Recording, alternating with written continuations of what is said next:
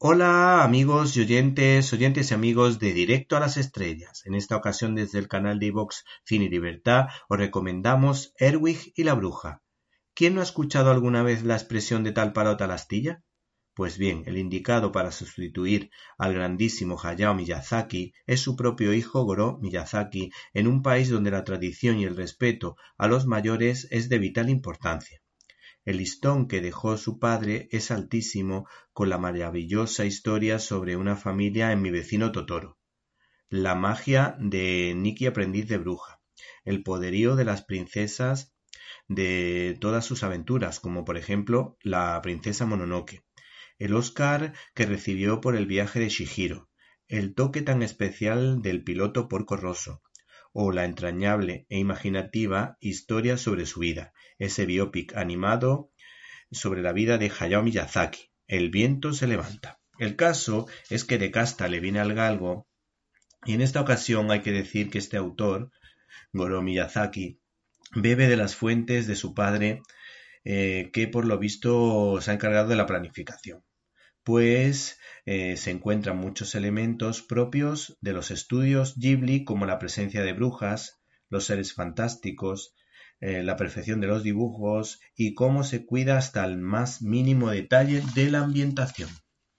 Goro Miyazaki adapta el libro homónimo de Diane Wynne Jones pero no con el clásico 2D típico del anime japonés, sino con un 3D razonablemente bueno que suele iluminar adecuadamente el día, algo que no siempre pasa en el 3D, y hay que decir que la noche no resulta cargante ni incómoda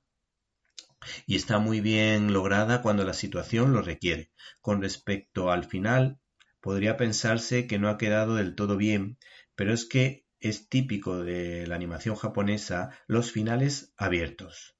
No obstante, es importante quedarse hasta el final de los créditos porque esos bellos dibujos hechos a mano sirven para terminar de explicar lo que la película en sí no ha contado. Las escenas del orfanato están muy bien hiladas y, hubiesen dado mucho juego.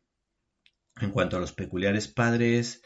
adoptivos de esa niña, hay que decir que ésta se gana la confianza de la madre barra bruja que intenta aprovecharse de ella, mientras que el padre, a pesar de ser un cascarrabias, siempre está pendiente de su hija y tiene unos detalles que demuestran su cariño y deseo de agradar. La historia de amistad de los dos chavales, a pesar de su brevedad, es muy significativa y está cargada de complicidad. Gracias, Goró, por mantener la esencia de tu padre, pero creo que todavía se puede mejorar. El resultado es bueno, menos poético, más marchoso a ritmo de rock and roll, pero de todas formas yo más adelante no descartaría el 2D, aunque fuese intercalándolo con el 3D, que yo creo que también podría dar buen juego y además hay que decir que los japoneses son maestros en este tipo de animación 2D y siempre nos encandilan a todos. El hecho de que la protagonista sea una chica no es casualidad, porque para Hayao Miyazaki la mujer siempre ha tenido mucho protagonismo en sus historias y por tanto no es un hombre que se deje influenciar por las modas, sino que lo lleva haciendo mucho tiempo antes de que lo hicieran muchos de los que presumen ahora de hacerlo.